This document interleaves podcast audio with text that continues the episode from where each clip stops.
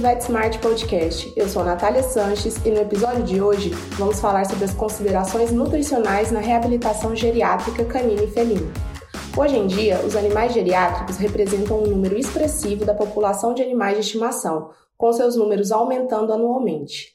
Então, é esperado que eles recebam uma atenção especial, obviamente por parte de seus tutores e médicos veterinários, mas também por parte das indústrias que desenvolvem os alimentos importantes na manutenção e promoção da saúde.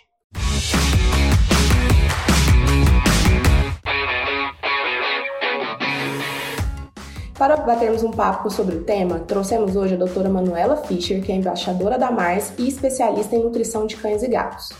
Olá, doutora Manuela, seja muito bem-vinda ao VetSmart. Olá, Natália, tudo bem? É um prazer estar aqui de novo conversando com vocês é, falando um pouquinho, um pouquinho sobre esse assunto, né, que a gente quase não, quase não discute, então considero bem importante. Muito obrigada pelo convite, obrigada a Mars Pet Care também. E, bom, vamos falar um pouquinho sobre isso, né, sobre a questão da reabilitação geriátrica canina e felina e como que a nutrição pode auxiliar. O primeiro ponto, Natália, que a gente tem que se dar conta é que a mobilidade, tanto para nós quanto para os animais, ela está diretamente correlacionada com a qualidade de vida. Então, se o animal ele não consegue se mover, ele não consegue ter uma atividade, né, e não consegue ter esse movimento, ele não tem uma boa qualidade de vida. Ele não está numa situação de bem-estar. Um dos principais objetivos na otimização da saúde geriátrica é então melhorar o movimento funcional. E como é que o nutricionista ele vai, ele vai auxiliar aqui? Bom, ele vai trabalhar juntamente com o profissional de reabilitação para melhorar esse bem-estar né, e ajudar o paciente a conquistar uma melhor mobilidade. Orientar para uma boa condição corporal, o índice de massa magra, peso adequados é de suma importância para esse paciente. E a nutrição vai entrar tudo aqui. Fisioterapia, acupuntura e outras áreas que atuam na reabilitação devem trabalhar juntamente com o veterinário nutrólogo. Eu tenho certeza de que uma não vai alcançar o auge do sucesso sem a outra, né, quando se trata de paciente geriátrico. Então, aqui é importante esse trabalho aí é, junto né, é, com essas especialidades, atuando junto em prol da saúde e da qualidade de vida do paciente. Com certeza, Manu. Acho que tem, tem, tem sido uma, uma tendência para o bem, né? Esse, essa abordagem multiprofissional dentro da, da veterinária, né? conciliar várias especialidades para atender melhor o nosso paciente.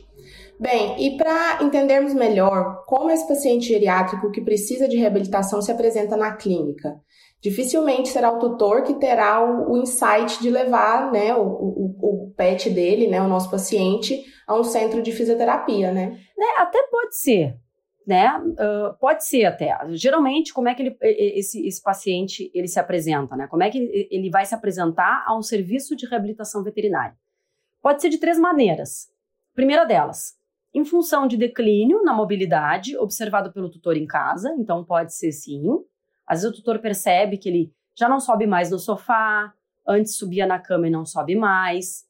Nem sempre ele vai levar o, o, o seu animal a um centro de reabilitação ou um veterinário, mas isso pode acontecer. Declínio nessa mobilidade observado pelo veterinário, então o veterinário que já acompanha o animal pode né, uh, sugerir que ele busque um centro de reabilitação. Olha, quem sabe faz, né, procura um especialista na área para ajudar nessa questão. Ou então a necessidade de fisioterapia pós-operatória. Então, esse animal fez uma cirurgia e ele tem uma indicação de fisioterapia. E aí ele vai para esse é, centro de reabilitação. O cão, especialmente, ele tem tendência ao ganho de peso com o avançar da idade. Então, é provável que esse paciente precise de um acompanhamento nutricional além das sessões, das sessões de reabilitação. Já o gato, ele tem tendência ao ganho de peso até aproximadamente 12, 13 anos, mas depois ele perde peso e muita massa muscular, o que também justifica a intervenção nutricional.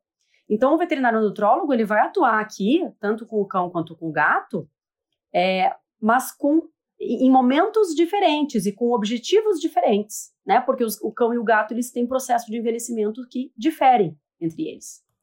Sim, com certeza. E acho que até além da questão fisiológica do animal geriátrico, já, já ter o ganho de peso, ainda tem aquela questão do tutor também, né? De, ai, tadinho, ele tá, tá velhinho, vou, vou dar o, o que ele gosta, vou dar o que ele quer. Então. É, exatamente. As pessoas ficam com pena e se recusam a, a, a, a não dar nela. É quase que assim, falta de afeto e de amor recusar um, um pãozinho de queijo. É, elas não aceitam isso quando a gente fala que não pode, elas não aceitam, porque ele já chegou nessa fase e agora eu tenho que mimar.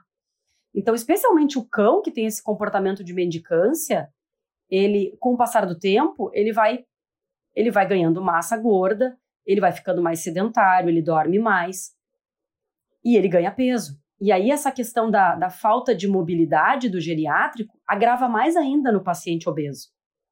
E o tutor muitas vezes ele não ajuda, na verdade ele atrapalha. Então é, tem toda um, uma, assim, uma forma de conversar com esse tutor e explicar que o que ele está fazendo, na verdade, é, não é um bem para o animal. Né? E que o animal ele vai ficar mais feliz se ele puder pular, correr, brincar, do que comendo o pão da mesa. Né? O pãozinho com manteiga. Pãozinho com manteiga, pão de queijo, um pãozinho com requeijão, tudo aí. Tudo aí. Bem, Manuela, a gente está falando de animais geriátricos. Se pensarmos em um animal geriátrico, nós estamos falando de uma idade acima de 12 anos? Como que é essa classificação? Ah, é importante a gente falar disso também. É, a literatura, ela, ela divide as fases de vida do cão, do cão e do gato em quatro. Então, eles, os autores consideram a fase pediátrica, adulta, a sênior e a geriátrica. E essa fase sênior e geriátrica, é, ela, ela é diferente dependendo da, do porte do cão. Então, assim, a fase sênior para gatos e cães pequenos, até 9 quilos, vai dos 9 aos 12 anos. Para cães que têm mais de 9 quilos, 9 quilos até 23, que são os de porte médio, ela já vai dos 7 aos 9 anos. E acima dos 23 quilos, que são os cães considerados de porte grande, até 55 quilos, vai dos 6 aos 7 anos. Então, vejam só, a gente tem cães sêniores é, com 6, 7 anos, né? Quando eles são porte grande. E para cães e gatos pequenos, então, a fase geriátrica inicia a partir dos 12. Mas para cães de porte médio, essa fase vai iniciar a partir dos 10. E para cães de raças grandes, a partir dos 8.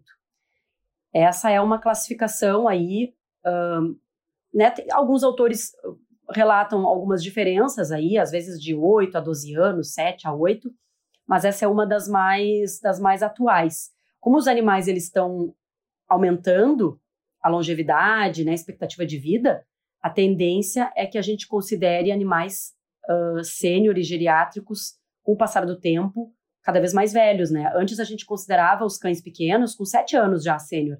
Hoje não. Hoje já é com nove. Então, claro que a, a ideia é sempre aumentar a expectativa de vida.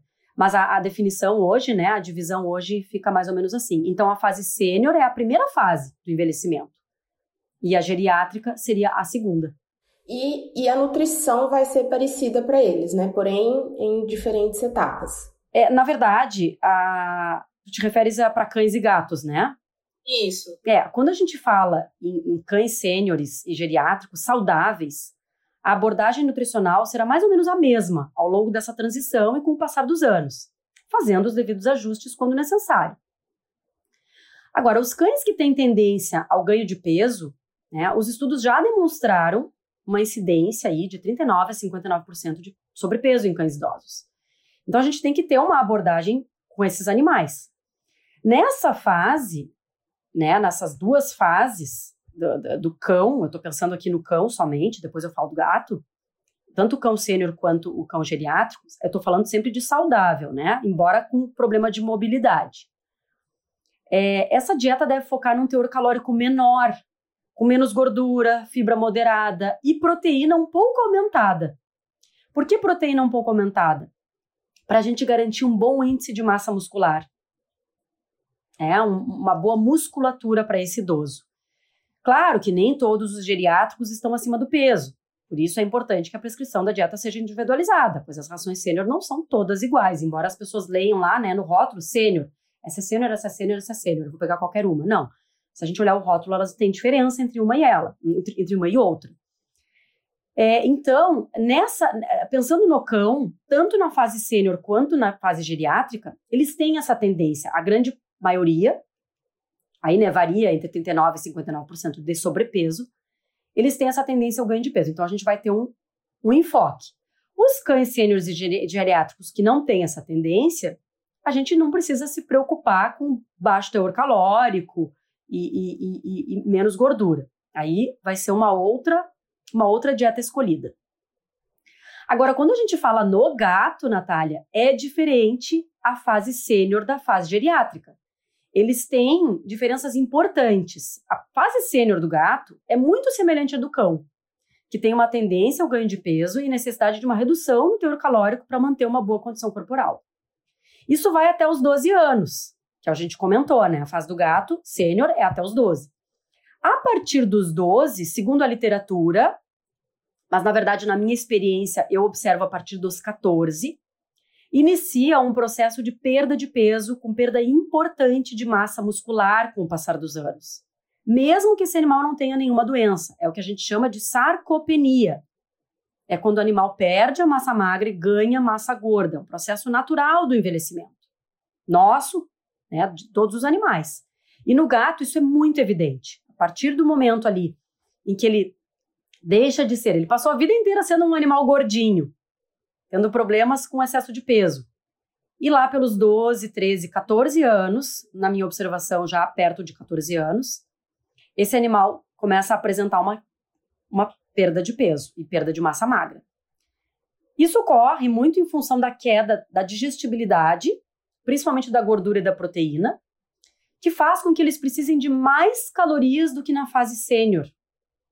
Né? E isso é difícil fazer com que o animal coma mais, porque eles têm declínio na percepção dos sentidos, menor interesse pelo alimento, redução de apetite.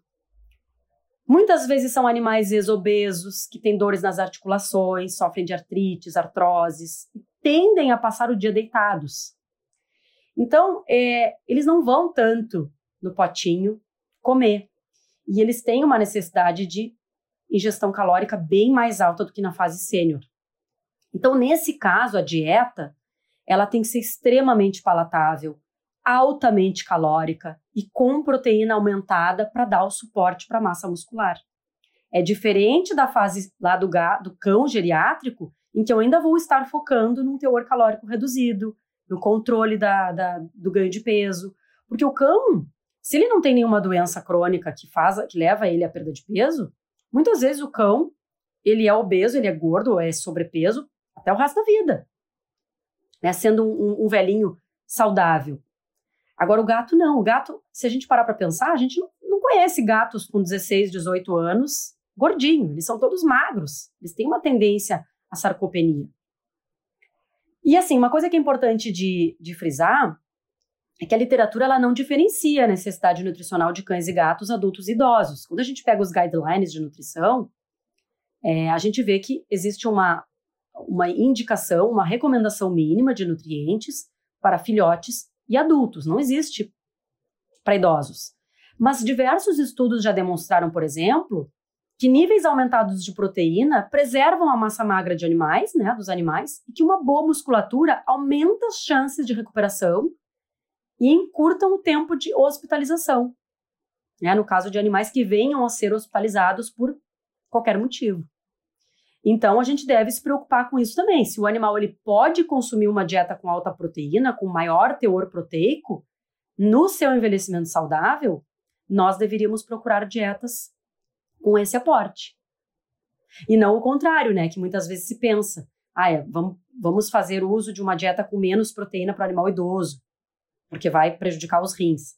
Na verdade, já tem bastante comprovação científica de que é, isso não acontece. A gente pode utilizar, é, se o animal não tem problema renal, dietas com teores maiores de proteína. Não estamos falando de dietas super proteicas, né? Níveis ligeiramente maiores ali do que o, o animal consumia na fase adulta. Manuela, e pensando nos animais geriátricos em reabilitação, quais seriam os pontos-chave da nutrição? Bom, primeiro que o ponto mais importante, Natália, é que o animal faça consumo de um alimento completo, e equilibrado em nutrientes. Primeiro ponto. Né? O básico tem que ser feito. Fornecer um alimento completo e balanceado, com os, todos os nutrientes que eles precisam diariamente, que são lá mais de 40.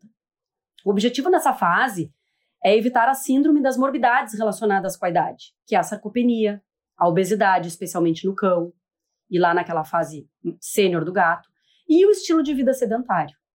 Então, e a gente quer ajudar esse animal a ter uma melhor mobilidade, a conseguir é, se locomover, brincar, ser um animal idoso saudável. Água também é sempre um ponto-chave. Aliás, é o mais importante de todos, é o nutriente mais importante. E a gente sabe que animais idosos, eles têm uma tendência à desidratação. Né? E ainda mais pensando que, como eles têm os movimentos limitados, muitas vezes, isso pode dificultar o animal a ir beber água. Se ele tem dor articular, ele, ele pode não ir no pote e consumir água. Nesse caso, a gente tem que pensar, lembrar do alimento úmido que já fornece água além dos nutrientes. É volumoso, né? Como a caloria é mais baixa em função da água, o volume de alimento acedado é maior. E isso promove saciedade. Olha que interessante quando a gente pode, como a gente pode fazer o um manejo é, da, da fome, né? Entre aspas, porque muitas vezes é só vontade de comer, especialmente de cães gulosos. É, gatos também na fase sênior, que gostam de comer muito, que pedem mais comida. Então, o alimento úmido aqui ajuda bastante. É por isso que a gente precisa entender qual é o perfil da dieta, né, que é mais adequada para cada situação. Então, se eu tiver um paciente geriátrico que, que bebe bastante água, mesmo com as suas limitações, mas ele não atinge a sua necessidade calórica através do alimento úmido, eu vou precisar entrar com alimento seco, que fornece muitas calorias em uma pequena porção. Então, não é assim, ah, então eu vou dar alimento úmido para todo mundo para evitar a desidratação? A gente vai avaliar o paciente. Quanto esse paciente bebe de água? O quanto ele se levanta e vai até o potinho beber água? Será que ele está ingerindo? Ele está tá alcançando a sua ingestão hídrica diária? Isso tudo a gente tem que conversar com o tutor. E a gente pode orientar ele, a, inclusive, a como mensurar o consumo de água. Outro ponto que eu já comentei é a proteína, que é um aporte, né, que a gente sabe que um aporte ligeiramente maior já auxilia na manutenção da massa magra. Mas às vezes, dependendo do paciente, teores elevados são necessários. Então a gente vai ter que avaliar também para saber se é um pouquinho a mais de proteína que esse paciente precisa ou se é muito mais. Fibra também é um ponto chave importante, deve ser avaliada. Em alguns casos pode ser necessário o aumento dela na dieta. Por exemplo, para animais que têm dificuldade de evacuação, mas não fazem fecaloma, eu posso aumentar a fibra. Aqueles que têm tendência a fazer o fecaloma, eu já não posso colocar fibra alta, porque a fibra alta aumenta o bolo fecal. Então, é indicado uma fibra mais baixa, uso de laxante. Então, é, a, a nutrição para o animal geriátrico ou sênior, ela não vai ser única. Eu tenho, eu tenho uh, a base, eu preciso entender o que acontece nessa fase, mas eu preciso conhecer o meu paciente e fazer um plano alimentar individualizado, né, de acordo com a situação daquele paciente. Por isso que a gente precisa é, ter atenção e fazer, né, e, e, acompanhar esse animal aí nessa fase da, da, da, da reabilitação, juntamente aí com um profissional que está acompanhando. Que ele, muitas vezes, Natália, o que acontece é o seguinte: o nutrólogo vê o paciente com menos frequência. O profissional da reabilitação, o fisioterapeuta, o acupunturista, está vendo duas, três vezes por semana. E ele é uma pessoa, vamos dizer assim, uh, que vai nos passar uma informação mais, uh, eu não digo confiável, mas mais correta, mais assertiva, para que a gente possa tomar as nossas atitudes como nutrólogo no plano alimentar desse paciente. Com certeza. É mais um motivo, né, da importância desse tratamento em conjunto, né, várias especialidades. Cada vez mais eu trabalho em, em uh, conversando com os, com os veterinários especialistas responsáveis, né, pelos, pelos meus pacientes. Então, tem o nefrologista que acompanha o mesmo paciente, a gente conversa, troca ideia, fala sobre as, a, as mudanças que a gente fez. Eu acho que isso, eu percebo que o tutor ele gosta muito quando a gente faz o contato, né, quando ele, ele, ele percebe que essa comunicação existe entre os, entre os veterinários. Sim, acho que o resultado é mais efetivo e ele se sente mais cuidado também, né? Mais cuidado, mais confiança no tratamento. É bem, é bem bacana essa, essa abordagem. Manuela, e em termos de outros nutrientes, suplementos e nutracêuticos, quais seriam necessários ou seriam indicados? Olha, depende muito do paciente, mas eu, eu gosto muito de usar, de usar os antioxidantes, uma vez que a gente sabe que o processo de envelhecimento, mesmo saudável, ele cursa com estresse oxidativo em maior ou menor grau. Então, assim, uh, vitamina A, vitamina E, C, zinco, selênio, é, taurina, são antioxidantes naturais, geralmente encontrados né, em alimentos para pets. Esses são bem importantes. A gente também pode adicionar outros na forma de suplementação. Existem vários compostos bioativos, né? alguns presentes, por exemplo, em vegetais, como carotenoides, beta-caroteno, astaxantina, luteína, licopeno, os polifenóis, os flavonoides, ácidos fenólicos, resveratrol, quercetina, catequina, os curcuminoides, que agora se fala muito, né? A curcumina. É, o importante, né? Eu acho bem importante para geriátricos em reabilitação, especialmente porque apresentam algum grau de dificuldade de locomoção, são os protetores articulares. As pesquisas apontam bons resultados em ensaios clínicos com colágeno do tipo 2 não desnaturado. Então, eu gosto bastante de trabalhar com eles. O ômega 3, proveniente do óleo de peixe, então fonte de EPA e DHA, também auxilia na redução da inflamação articular e pode fazer parte do tratamento. Muitas pessoas perguntam sobre a condroitina e a glucosamina. Eu acho bem variável. Acredito que depende da matéria-prima utilizada, pois muitos estudos concluem que não teve o efeito esperado. E eu já usei diferentes produtos e tenho os meus de preferência, acho que tem diferença, tá? E, e por isso que eu, eu considero que a experiência e a observação do veterinário eles vão contar muito na prescrição de suplementos e nutracêuticos. Porque, além da. Uh, o importante é a gente pesquisar, estudar. Pesquisando condroitina e eu fiquei um tanto quanto desanimada, vamos falar assim, porque tem bastante estudo que não mostra efeito. Diferente, por exemplo, do colágeno tipo 2, que já tem estudos mostrando melhores efeitos. Mas tem produto que eu utilizo com condroitina e glucosamina que é realmente muito bom. Então, eu acho que conta muito isso também. A pesquisa é importante, mas a nossa prática e experiência são muito importantes. E existem outros vários suplementos e nutracêuticos, né, que a gente poderia pensar. Mas eu gosto de trabalhar com, é, principalmente, os condroprotetores, pensando na questão articular. O ômega, que é bem seguro, tem muito estudo. Então, acho que a gente tem que trabalhar também com, com nutracêuticos é, que tem bastante estudo. E os antioxidantes, esses seriam os meus principais aí. E aproveitando essa deixa, né, do, dos suplementos nutracêuticos e os contraprotetores, é, você gostaria de acrescentar alguma informação importante para os médicos veterinários? Olha, eu acho que essa questão dos suplementos, ela está muito em alta. Às vezes a gente, a gente percebe que o tutor, ele cobra, ou outras vezes a gente percebe que o veterinário prescreve, talvez porque acha que é, mais é, quanto mais melhor. E, e, um ponto importante a ser falado aqui é que nós temos pouquíssimas é, pesquisas com diversos nutracêuticos e suplementos que estão sendo utilizados hoje. Então, acho que, que a gente tem que ir com cautela. Usar realmente aqueles que são mais estudados, que têm mais pesquisa, que são mais seguros, é, e, e, eu, e eu discordo do quanto mais melhor. Eu acho que às vezes mais uh, menos é mais. Então, assim, é, observar e prescrever aquilo que é indicado para aquele paciente. E não ter lá né, uma listinha de suplementos é, para todos os animais, para qualquer animal geriátrico. Então, por exemplo, uh, com certeza tem animais geriátricos que precisarão fazer uso de prebiótico ou de probiótico, que eu nem citei aqui, né? Então a gente vai fazer uso, mas não é algo, e eu gosto muito de probiótico. Agora não é algo que eu vou fazer uso em todos os meus pacientes geriátricos, que eu vou fazer, né, que eu vou fazer uso de vários nutracêuticos para todos eles. Acho que a gente deve avaliar individualmente o animal e saber, até porque tem uma questão de custo, né?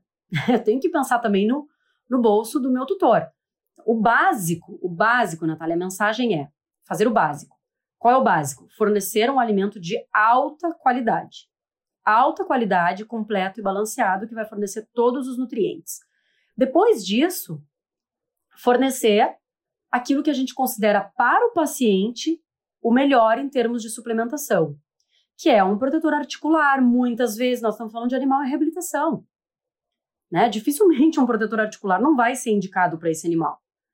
O ômega 3 a mesma coisa. Nós, nós sabemos que o, o, o, ômega 3 proveniente do óleo de peixe, né? vamos, vamos lembrar aqui, porque cães e gatos não conseguem fazer a conversão do ômega 3 vegetal para EPA e DHA, então a gente precisa do óleo de peixe que já é a fonte de EPA e DHA. É, eu vou fornecer esse óleo, esse óleo porque tem muita comprovação já por ele ser anti-inflamatório e ajudar em conjunto com o tratamento, não isoladamente, e os estudos mostram exatamente isso, é muito claro. Ele isola, isoladamente ele não tem o mesmo efeito, é um, um, um efeito que potencializa com a sua inclusão, né, no sentido de minimizar a dor, minimizar a inflamação. E outros suplementos que a gente vai aí, além dos antioxidantes, que eu já citei que eu gosto muito, né, para redução de estresse oxidativo, de radical livre. E avaliar outros aí, como pré-bióticos, é, probióticos e muitos outros que a gente, que a gente tem disponíveis no mercado. Mas com cautela. O meu, acho que é, fica aqui a, né, para a gente concluir que tem, temos que usar com cautela e pesquisando produtos também, porque existem vários produtos e a gente tem que ter aí uma pesquisa e poder observar o efeito que tem. Se a gente observa um paciente que aquele produto que a gente está indicando não está surtindo efeito, vamos procurar outro. É, eu acho que isso é bem importante. Com certeza. Então, analisar individualmente o nosso paciente, fazer o básico e prescrever o que é realmente necessário para ele. Né? Acho que são pontos, os pontos chaves aqui de hoje. O básico bem feito, né? E aí, além do básico, a gente vai avaliar individualmente esse paciente para suplementar, né, fazer a prescrição de suplementos nutracêuticos daquilo que realmente é necessário. Bem, Manuela, muito obrigada pela sua participação no nosso podcast. É sempre um prazer conversar com você. E com o avanço da medicina veterinária, né, nós estamos nos deparando cada vez mais com cães e gatos geriátricos. Né? A expectativa de vida está aumentando muito. E a nutrição é um ponto-chave para o bem-estar desses animais, além de uma boa reabilitação no caso de enfermidades. Muito obrigada por ter conversado com a gente hoje. Com certeza. Foi um prazer, Natália. Obrigada pelo convite. Este episódio tem o patrocínio de Mars Pet Care e todas as informações técnicas dos produtos, apresentações, indicações, assim como vídeos, estudos relacionados e uma série de conteúdos estão disponíveis nas páginas dos produtos no VetSmart. É só acessar e conferir. E lembrando que agora todos os nossos ouvintes podem selecionar e ouvir temas semelhantes em um só clique na nossa playlist. Não perca a oportunidade de participar da comunidade VetSmart, a maior e mais completa comunidade de medicina veterinária do Brasil. Lá você pode interagir com colegas, além de compartilhar materiais de estudo, casos clínicos, experiências e ainda tirar dúvidas gerais sobre diferentes temas. Basta acessar o site comunidade.vetsmart.com.br.